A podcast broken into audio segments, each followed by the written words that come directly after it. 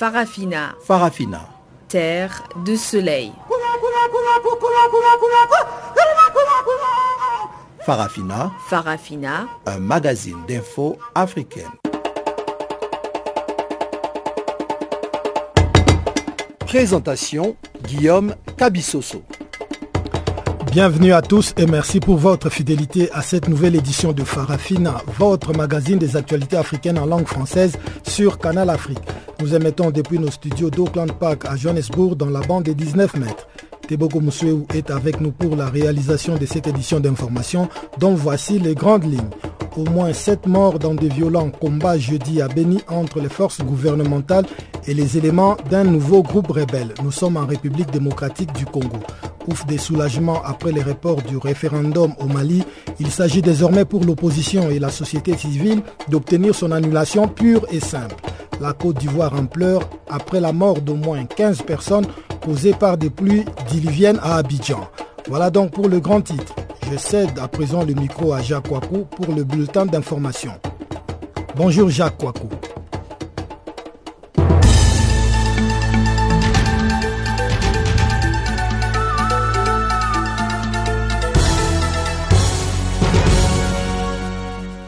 Bonjour Guillaume, bonjour à tous. Commençons par la RDC. Au moins sept morts dans des affrontements à l'arme lourde à Béni, dans le nord Kivu.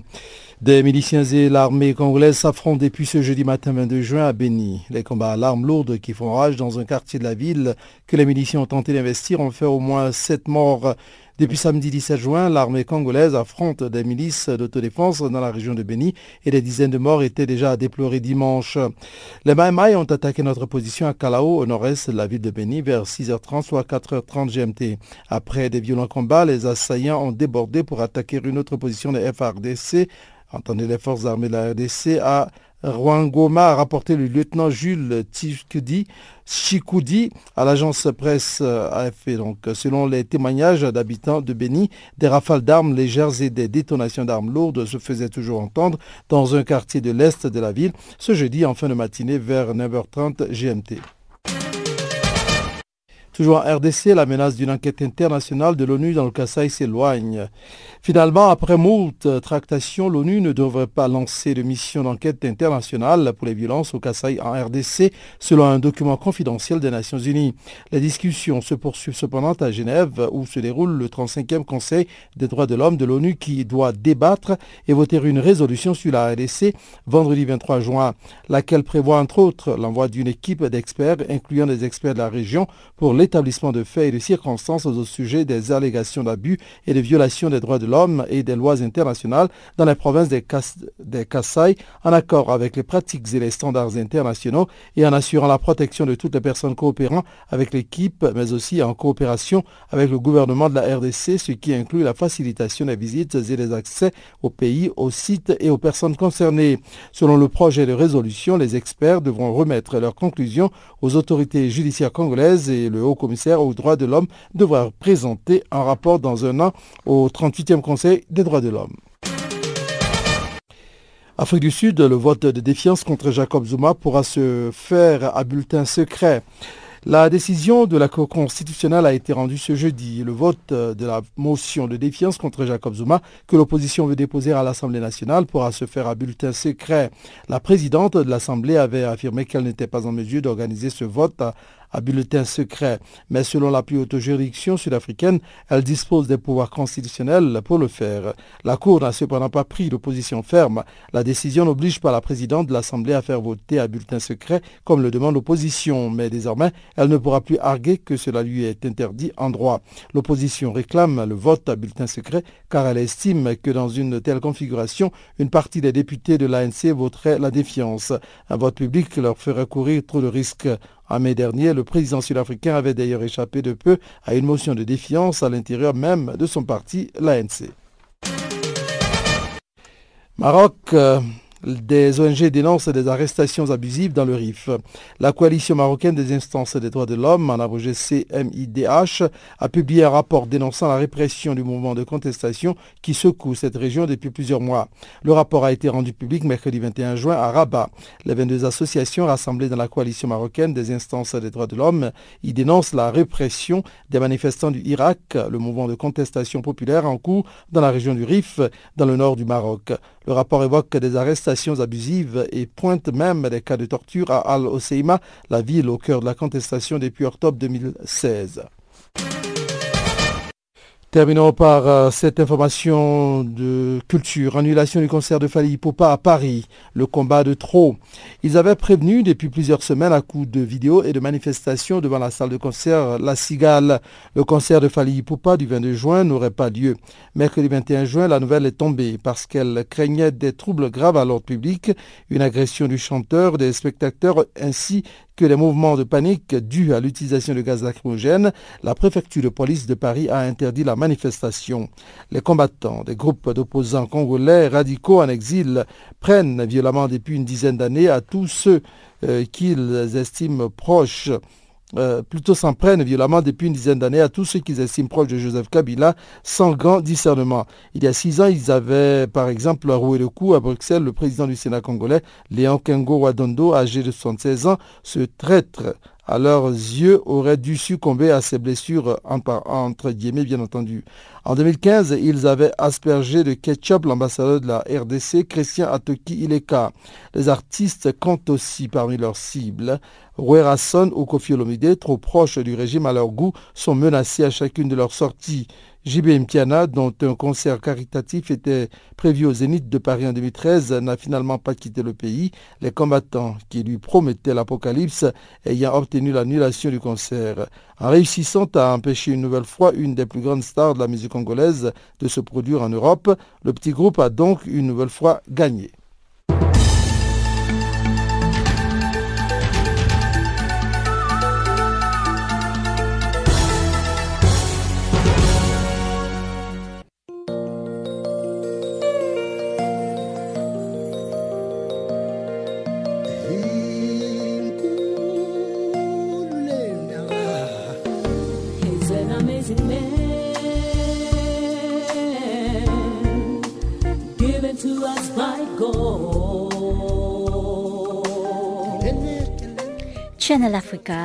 Écrivez-nous sur notre page Facebook Channel Africa. Faites-nous des tweets French Farafina ou bien Channel Africa 1.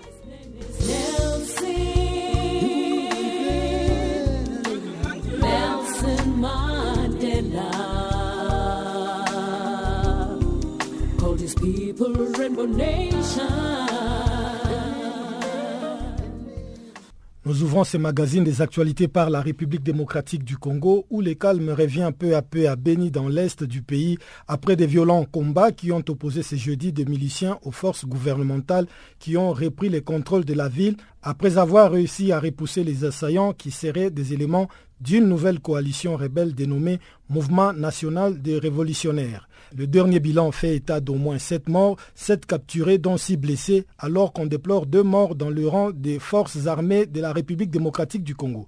Suivant les témoignages du pasteur Gilbert Kambale, qui est le président de la société civile de Beni.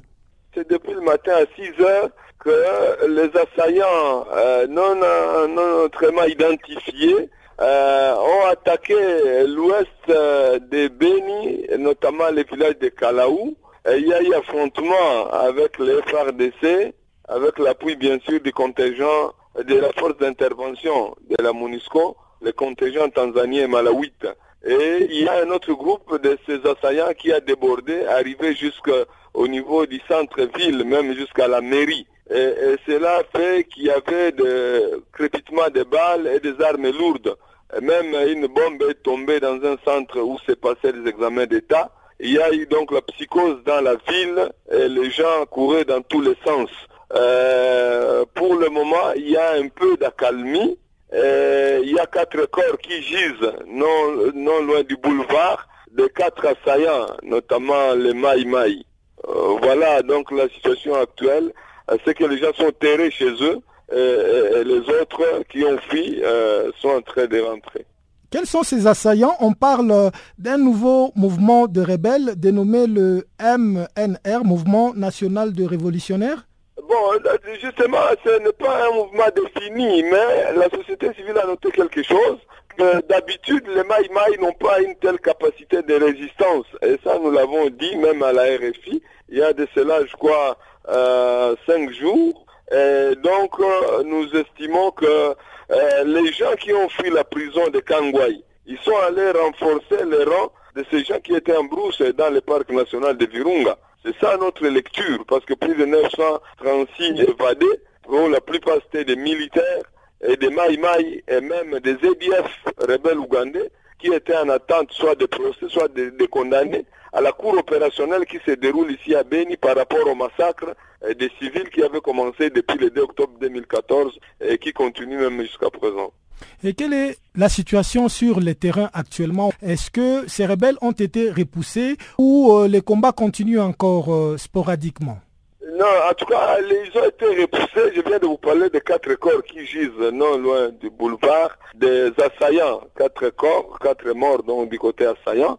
Et la situation euh, est en train de s'améliorer, donc il y a calmie, il n'y a plus de crépitement euh, des balles au centre-ville comme auparavant. Alors ils ont été pourchassés dans les périphéries euh, de la ville d'où ils sont venus. Et au niveau des autorités, tant militaires que civiles, aucune réaction?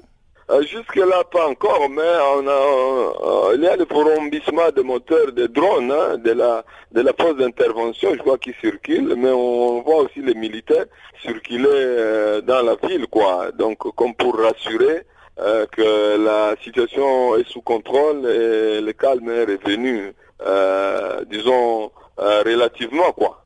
Et pour ceux qui concerne les élèves qui devaient passer leurs examens, vous avez parlé d'une bombe qui serait tombée dans les centres, donc on peut dire que ces examens n'ont pas eu lieu aujourd'hui. Bon, en tout cas, c'est difficile de faire un bilan hein, parce que nous devons rencontrer d'abord l'inspecteur pour euh, savoir euh, combien ont passé l'examen, combien n'ont pas passé l'examen, quels sont les centres qui ont été touchés comme euh, Beni 2, dont nous venions de parler tout de suite à l'Institut Bungulu, mais euh, il y a donc il y a neuf centres au total.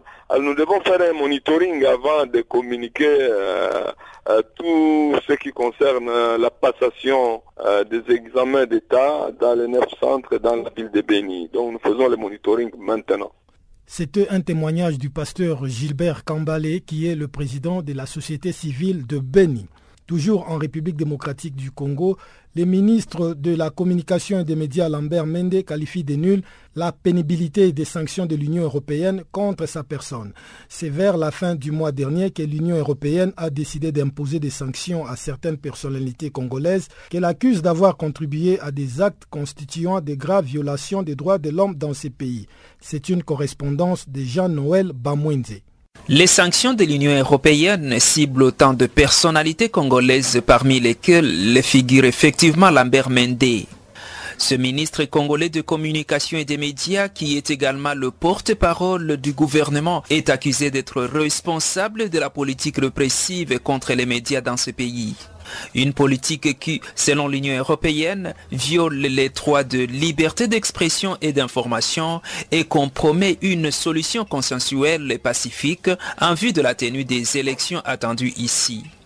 Les personnalités frappées ne pourront plus voyager en Europe et n'auront plus accès à leurs avoirs financiers, des sanctions dont la pénibilité est nulle selon le ministre Lambert Mende qui se déclare plutôt fier et même très fier. Je me sens fier très fier d'avoir été épinglé de manière tout à fait illégitime par des gens dont je critique les méthodes, qui sont des méthodes d'une autre époque. Je me sens fier d'être dans la lignée de ceux de nos héros que nous vénérons aujourd'hui, parce qu'ils ont subi ce que nous sommes en train de subir. Je me sens fier d'être un des exemples de ces Congolais qui résistent à la tentation impériale à la tentation néocolonialiste de certains milieux nostalgiques qui opèrent à partir de la capitale belge qui est en même temps la capitale de l'Europe. Et quant aux conséquences sur ma personne, je dois vous dire que je n'ai moi aucune inclinaison particulière à visiter des pays européens. Croyez-le. J'y suis allé dans les années 80, contraint et forcé, parce que fuyant la dictature qui était ici dans ce pays, j'y ai passé dix ans de ma vie. Je pense que j'en ai soupé. Et quand je suis revenu, c'était volontairement. Deuxièmement, j'ai dit que si j'ai des avoirs en Belgique, dans une banque ou quoi, j'en fais cadeau à ceux qui ont payé des sanctions.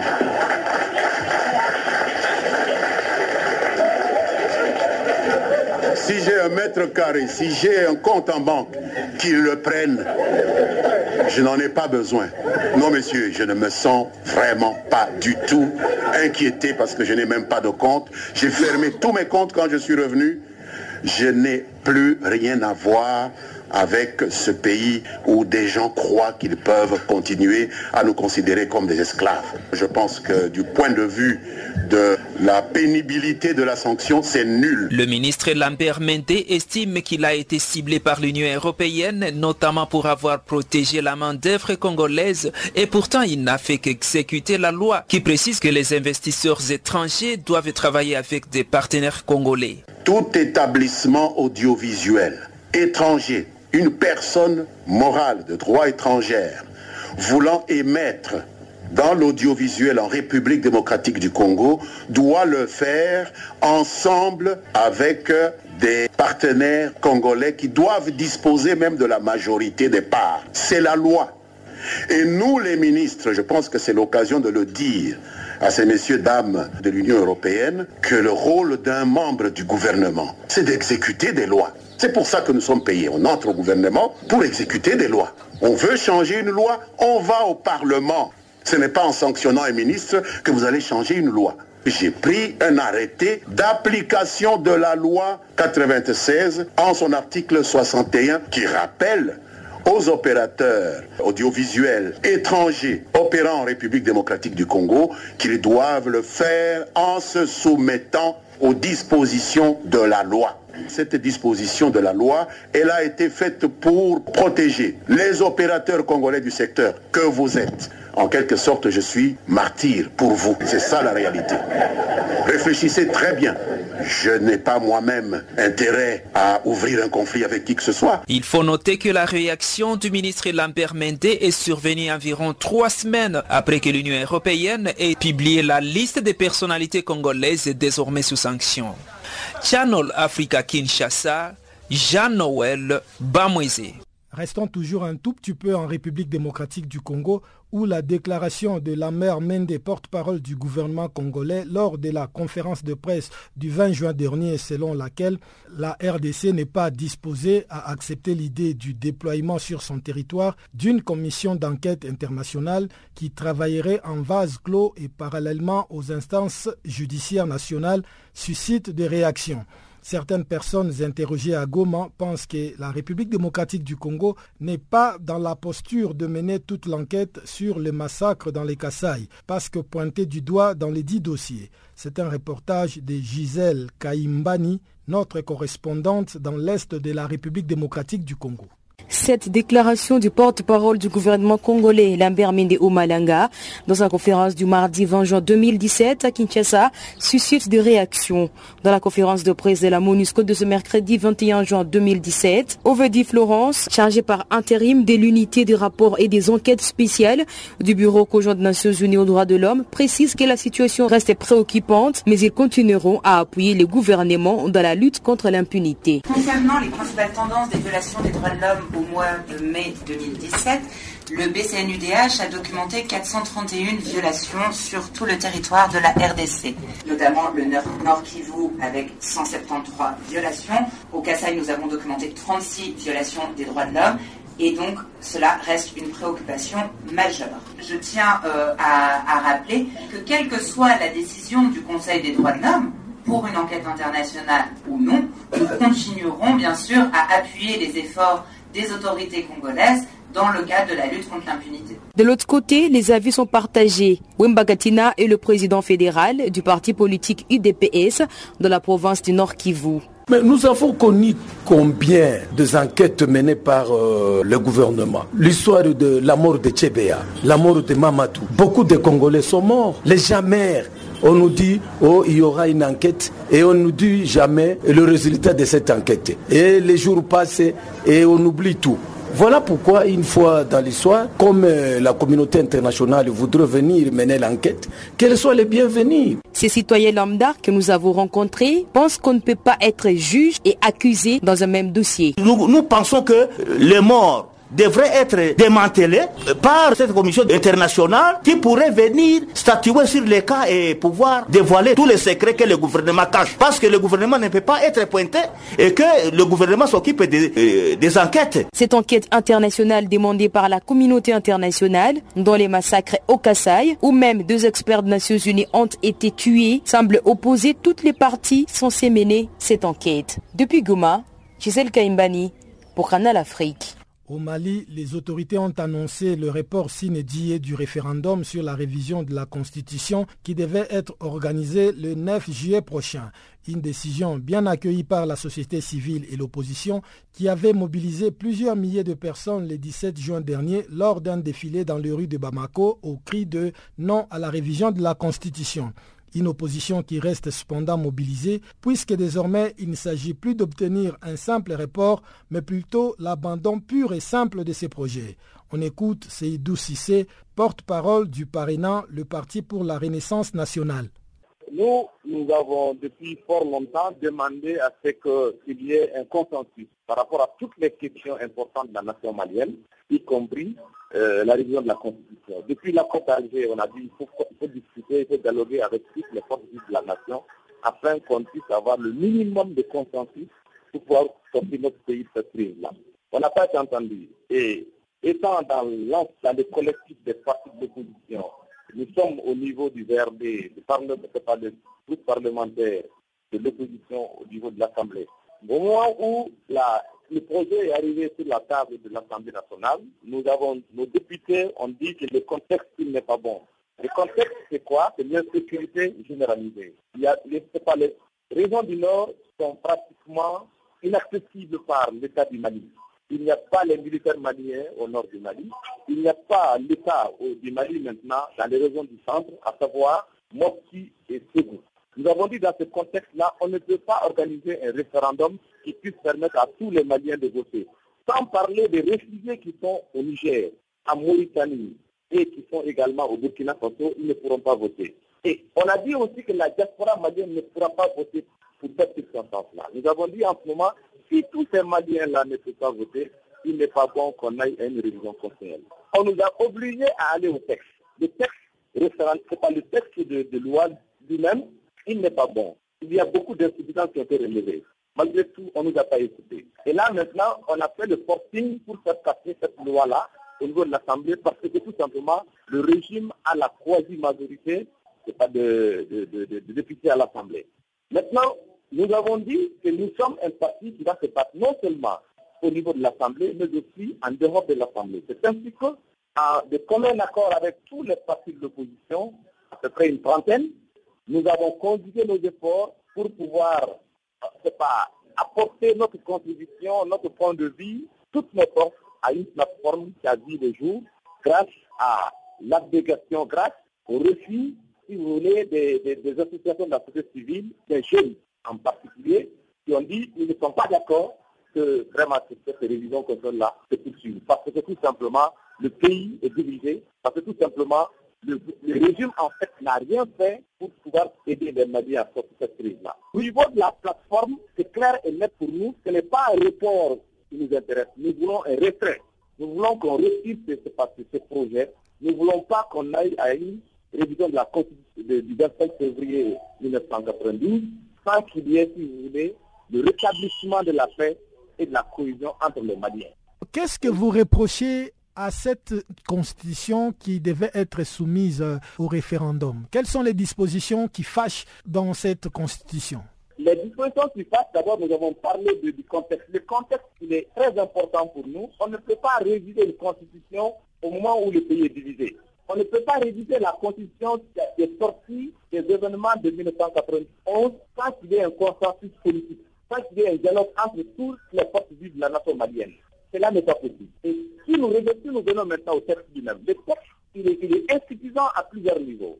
Nous avons dit nous allons faire la révision pour tout simplement permettre une adéquation entre la Constitution du Mali et l'accord d'Alger. Mais malheureusement, si vous lisez la, la, nouvelle Constitution qui est proposée, il n'y a qu'un seul point qui fait référence à l'accord d'Alger, la création du Sénat. D'ailleurs, ce n'est pas une nouveauté parce que depuis 2011, l'ancien président ATP avait déjà demandé à ce qu'on mette le Sénat comme la deuxième chambre au niveau du Parlement malien. Mais en lisant la, nouvelle constitution, nous nous sommes rendus compte qu'il y a, si vous voulez, une fraude qu'ils veulent faire. Cette fraude-là, c'est quoi? Ils veulent désormais créer le Sénat, et le Sénat et l'Assemblée, si le président a la, majorité, les deux tiers des sénateurs et des, pas, des députés, il pourra désormais faire des, pas, des révisions de la Constitution sans tenir compte de, pas, de l'avis du peuple. Actuellement, Monsieur Seydou, si c'est porte-parole euh, du parrainat, vous allez maintenant exiger que ces projets soient carrément retirés. Carrément retirés. Et nous allons continuer les actions. Déjà, nous avons prévu des actions que nous allons mener. Par exemple, il y aura des, pas, des, des, meetings dans les six communes de Bamako, le 26, 27, 28 de ce mois, après la fête. Et le 1er juillet, on a projeté faire une marche gigantesque aussi à Bamako. C'est pour dire que jusqu'à preuve du contraire, nous n'avons pas suffi à toutes ces activités-là que nous avons planifiées lors de notre, que nous avons annoncé à la conférence de presse hier. Le report, ce n'est pas ce que nous voulons, nous voulons le retrait.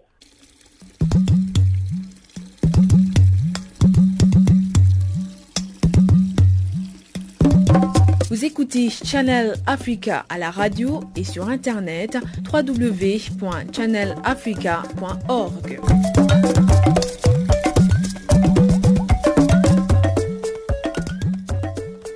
Place à présent à Chanceline Louraquois qui va décortiquer pour nous ce qui fait la une des actualités dans le monde économique.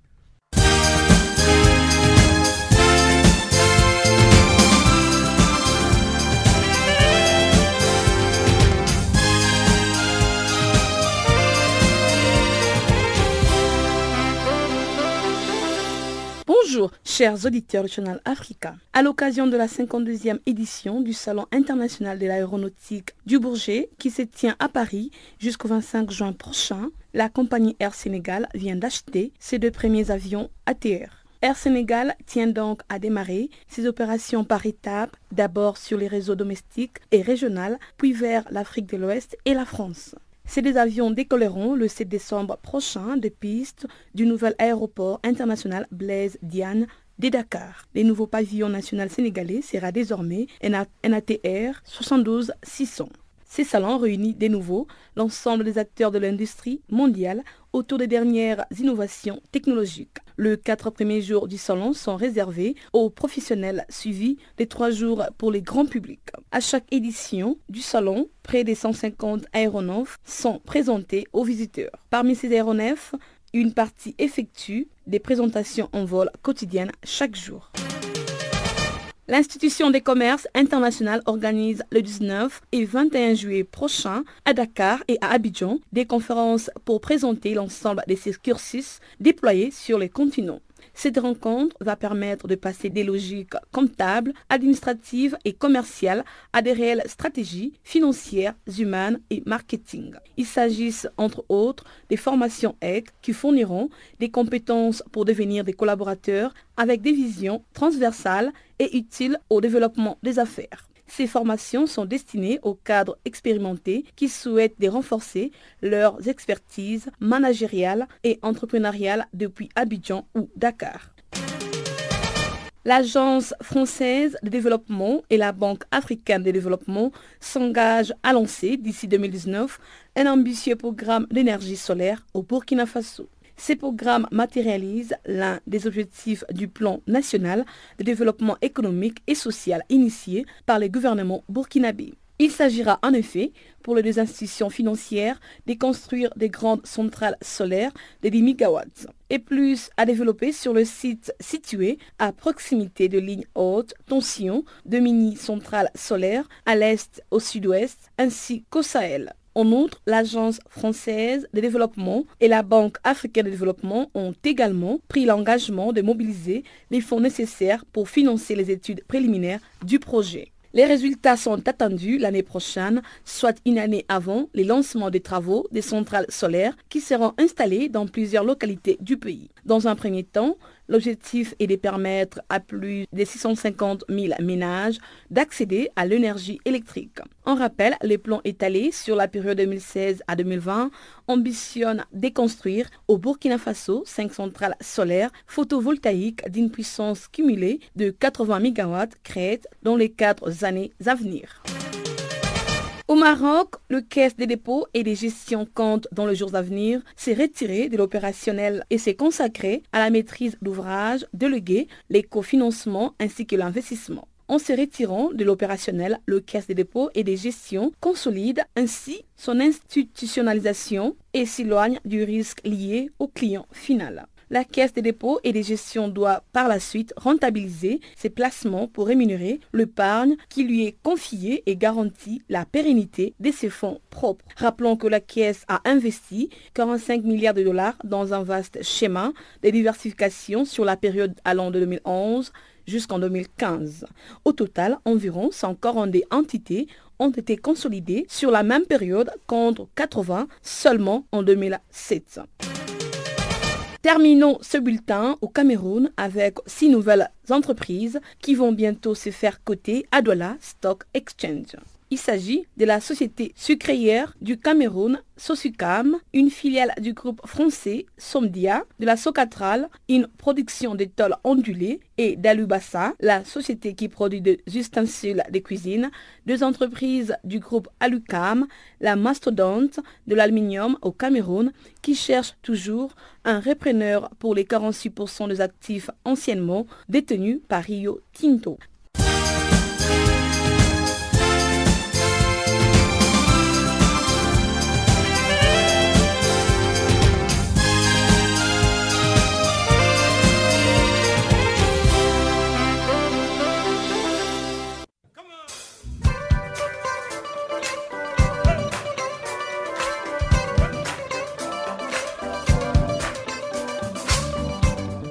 Vous écoutez Channel Africa, une station de radio internationale d'Afrique du Sud.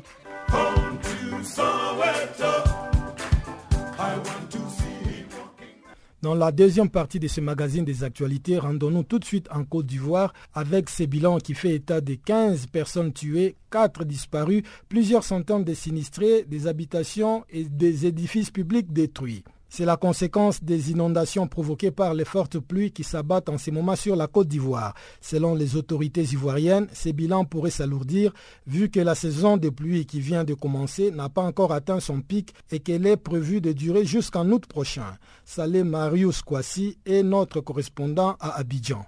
Depuis plusieurs semaines, une majeure partie des quartiers d'Abidjan, la capitale économique ivoirienne, a les pieds dans l'eau. L'inondation fait désormais partie du quotidien de ces quartiers. La plupart des personnes sinistrées victimes des inondations résident dans les quartiers précaires ou encore pauvres en infrastructures et aux abords de grands ravins. Dans plusieurs de ces quartiers, après la pluie, les habitants ont de l'eau jusqu'à la taille. Nul besoin de signifier que les commerces et les bureaux des administrations publiques qui y sont sont fermés et que de nombreuses personnes restent donc cloîtrées chez elles pendant plusieurs heures. Le gouvernement, pour d'enrayer ce phénomène des inondations récurrentes avec leur corollaire de pertes en vies humaines et de destruction de biens publics et privés, a mis en place un plan dénommé Zéro décès en saison des pluies et financé à hauteur de 1 milliard 200 millions de francs CFA, soit environ 1 million 800 000 euros. Le but majeur de ce plan étant de reloger les personnes se trouvant dans les quartiers menacés par les glissements de terrains et les inondations. Depuis le début du mois de juin, à l'initiative du gouvernement donc, un spot publicitaire est diffusé à la télévision et sur la radio nationale pour sensibiliser les populations sur les risques que peuvent entraîner les inondations, surtout dans les quartiers et autres zones déclarées comme zones à risque par le gouvernement. Le porte-parole du gouvernement a appelé les riverains des dites zones à plier bagages et à s'en aller, mais très peu de ces riverains ont entendu cet appel et se sont exécutés. La plupart hésitent encore à partir. Pour le gouvernement, les récentes inondations qui endeuillent la Côte d'Ivoire ne sont pas uniquement dues au dérèglement climatique qui favorise la montée des eaux, mais aussi et surtout à l'action humaine.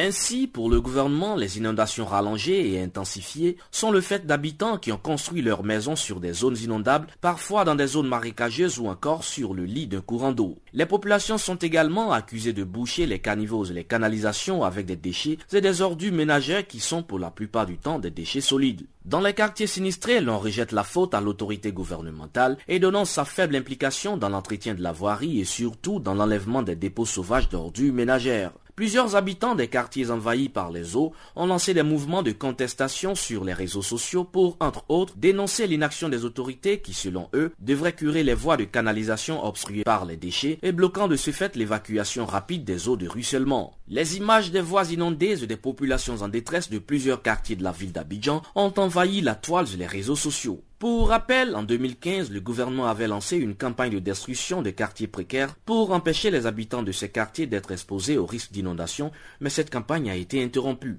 Les opérations de déguerpissement des bidonvilles n'ont connu ni suivi évaluation ni succès total. Dans certaines zones déguerpies, les populations sont revenues occuper les lieux sans être inquiétées, donnant à penser que ces opérations n'étaient que de simples opérations de communication ou encore des opérations à court terme. Le retour des populations déguerpies est sinistré sur les sites dits ou dans des zones aussi précaires que celles desquelles elles ont été déguerpies se justifie en partie par le fait que des solutions de relogement durable ne leur ont pas été offertes. Plusieurs personnes exposées au risque d'inondation et résidant encore dans les quartiers dits à risque affirment y être encore parce qu'elles n'ont nulle part où aller ou qu'elles n'ont encore reçu aucune indemnisation financière leur permettant de se réinstaller en un autre endroit. En 2014, en 2015 et 2016, les pluies diluviennes ont respectivement coûté la vie à 39, 18 et 16 personnes et ont occasionné plus de 8000 sinistrés et la destruction de plusieurs biens personnels et publics en Côte d'Ivoire. Depuis Abidjan, c'est les Merci Salé Marius Kwasi. Ouverture ce jeudi à Ezuluni au Swaziland de la réunion des ministres de la SADC en charge de l'éducation et la formation, la science, technologie et l'innovation. Une rencontre placée sous le thème Augmenter l'investissement dans l'éducation, la science, la technologie, l'innovation et l'industrialisation. C'est un reportage de Pamela Kumba, notre envoyé spécial à Ezuluni au Swaziland. Ministers responsible for education and training, science, technology and innovation gathered today to promote knowledge and a better educational system for Southern Africa region. Speaking at the opening ceremony, Prince Chisekedi, regional administrator of the Ho Ho region in Swaziland, said SADC should learn from other people's experience and adopt solution to an effective transformation for education in the SADC region.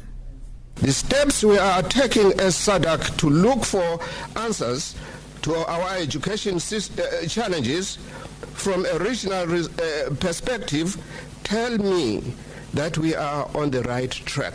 Investing in education has worked for others. It will work for us too. UNESCO was also represented by Dr. Peggy Boateng.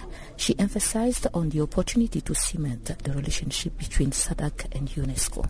This meeting represents an extraordinary opportunity for UNESCO and SADC to cement a long-standing relationship in various areas of education, science, technology and innovation. The EU Commissioner Dr. Martial de Paul Ikunga highlighted the continental response on education that needs to be taken into consideration by SADC and wished ministers a fruitful meeting. Prime Minister of the Kingdom of Swaziland, Dr. Subisi Sudlamini, insisted on the ministerial responsibility to ensure competitiveness of Southern Africa region in the education and development. The decisions of last year meeting has been implemented directly according to the Prime Minister of Swaziland who also encouraged ministers to keep in mind the main objective of integration within the SADC region. Pamela Kumba reporting from Ezulieni in Swaziland for Channel Africa.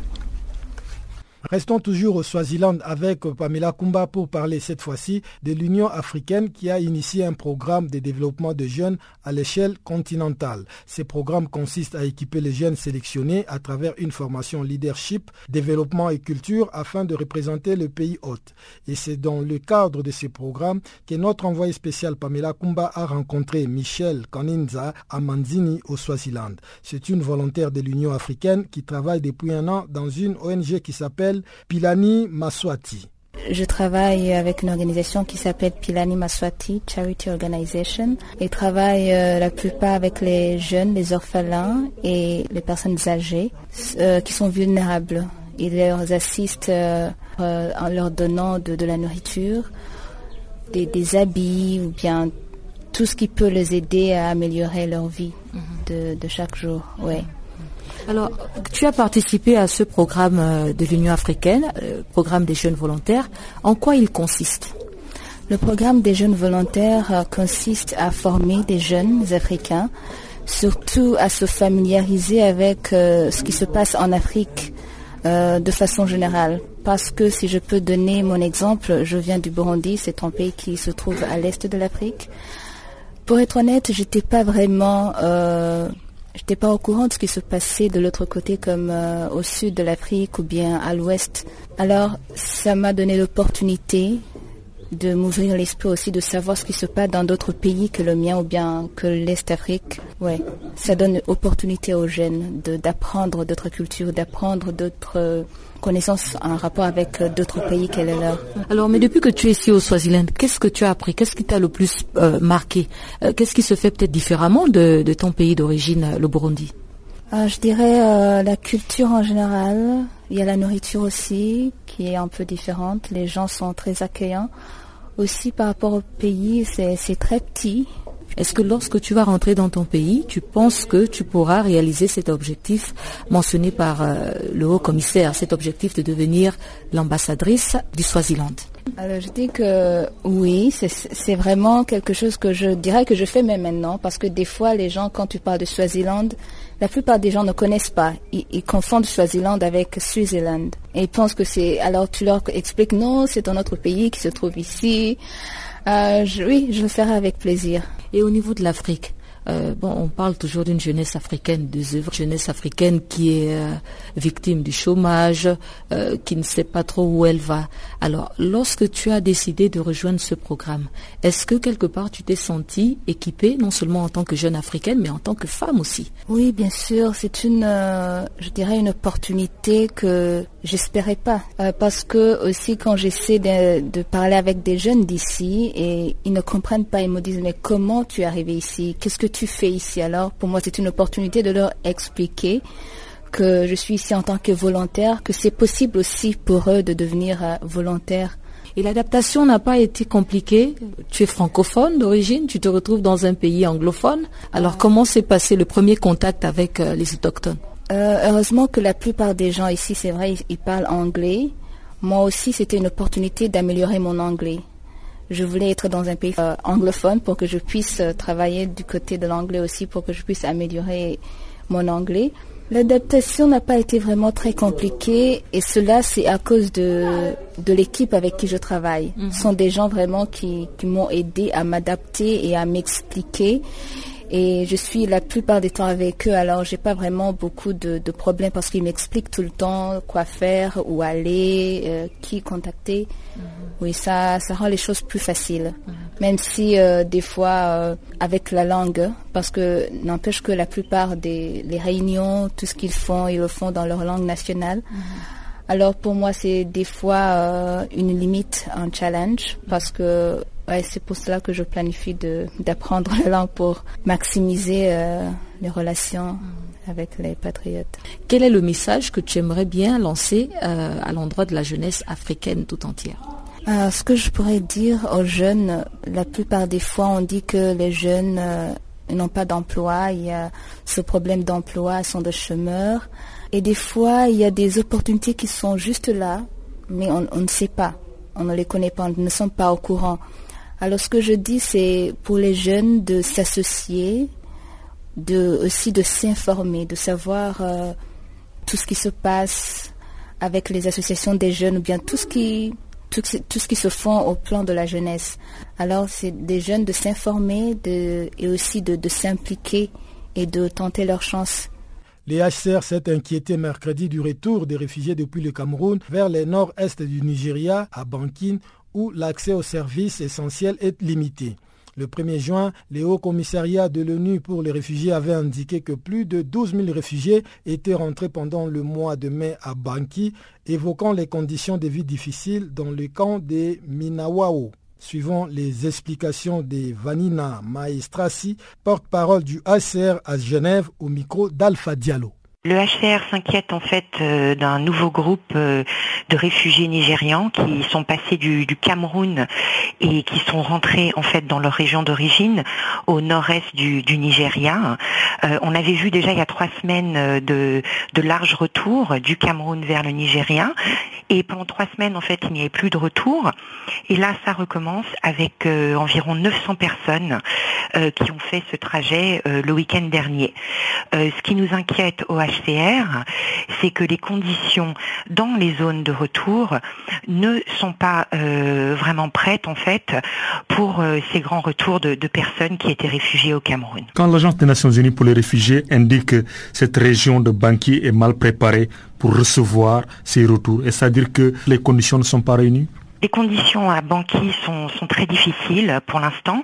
Il y a déjà 45 euh, 000 personnes déplacées euh, qui sont dans, cette ville euh, au nord-est du Nigeria et on parle notamment de pénurie alimentaire, également de, manque d'abri et aussi de facilités d'eau et d'assainissement qui ne seraient pas adéquates. Alors dans ces conditions, c'est très dur de, recevoir les gens qui reviennent du Cameroun de manière de manière acceptable. Est-ce qu'à ce stade, vous prévenez ces réfugiés de ne pas aller à Baki Selma ou bien de ne pas retourner dans tout le Nigeria en raison des conditions de vie difficiles?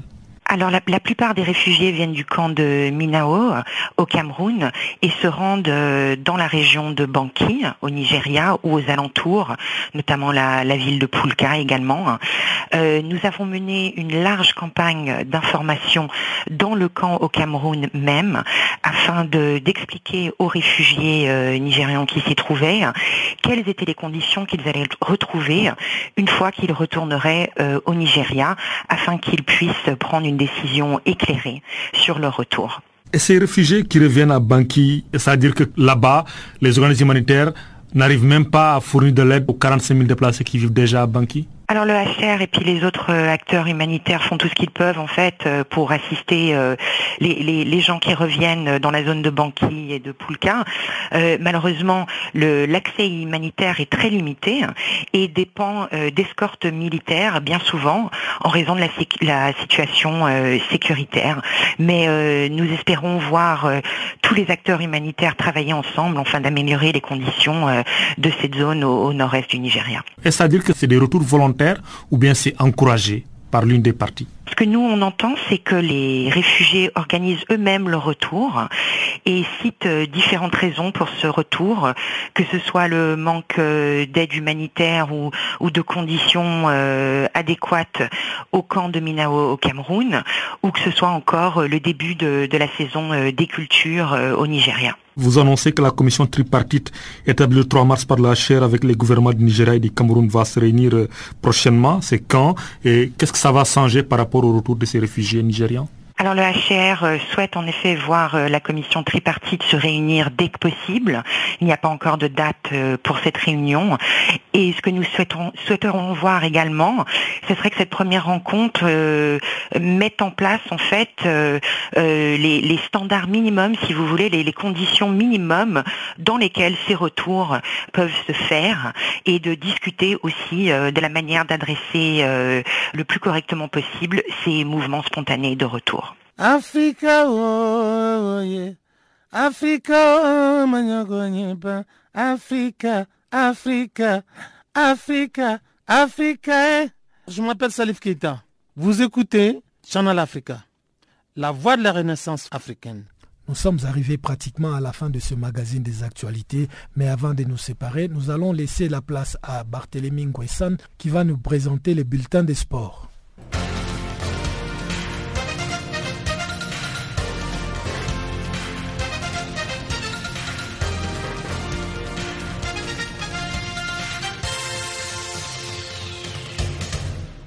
Bonjour à tous, merci de suivre le bulletin des sports.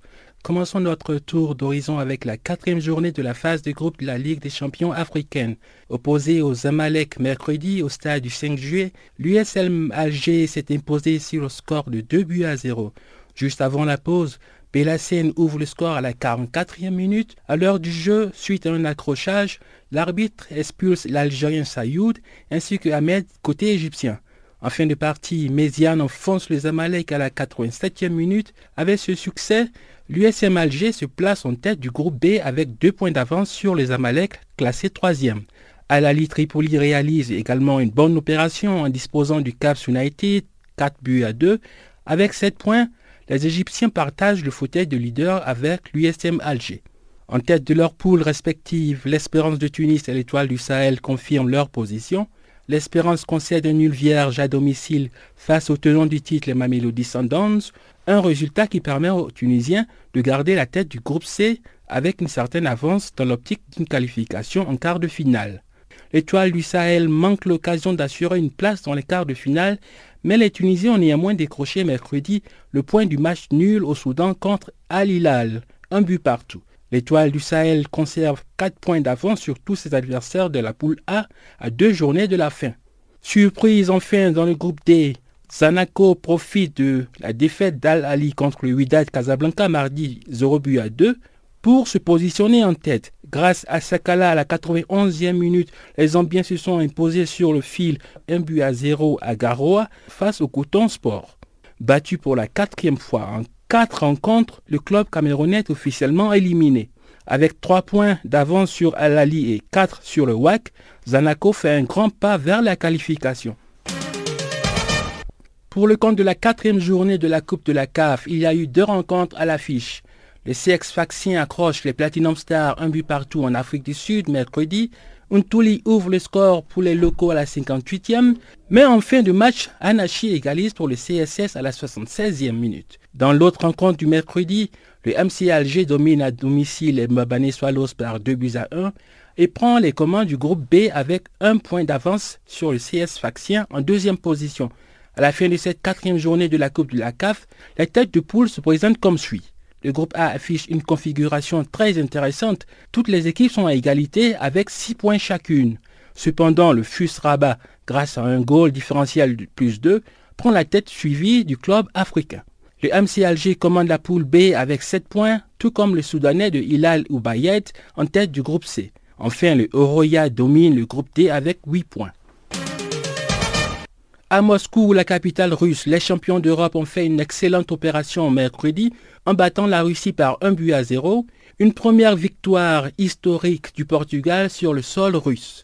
Dès la huitième minute de jeu, Ronaldo reprend victorieusement de la tête au deuxième poteau un long centre de Guerrero, trompant ainsi Akinfeyev, le portier russe. Lors du premier match du Portugal, dimanche face au Mexique, Ronaldo avait délivré une passe décisive pour le premier but signé Caresma. Le ballon d'or ne semble pas du tout perturbé par la justice espagnole qui mardi l'a convoqué à comparaître le 31 juillet en vue d'une mise en examen. Ronaldo est soupçonné d'une fraude fiscale présumée de 14,7 millions d'euros. Dans le même groupe, le Mexique a eu chaud. Mené 1 à 0 à la pause par la modeste Nouvelle-Zélande, à Sochi, les Sud-Américains sont sortis victorieux sur le score de 2 buts à 1.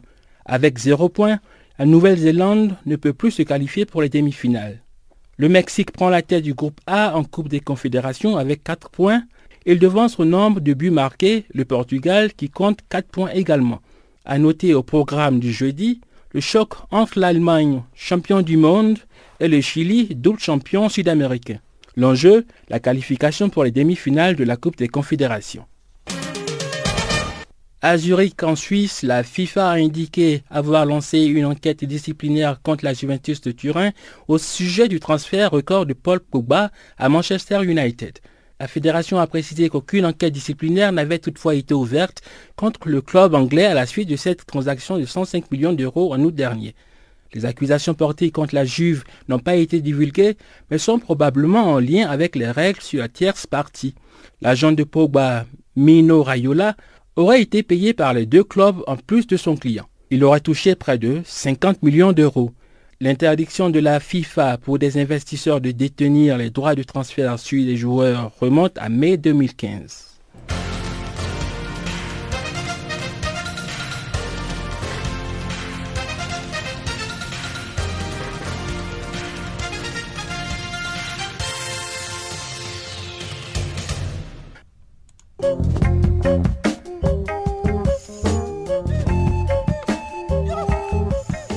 C'est par cette information que nous mettons un point final à cette édition de Farafina sur Canal Afrique. Toute l'équipe du service français vous remercie pour votre compagnie et vous donne un nouveau rendez-vous pour demain. En attendant, Guillaume Cabissoso vous souhaite de passer une agréable journée ou soirée selon le lieu d'où vous nous recevez. Au revoir.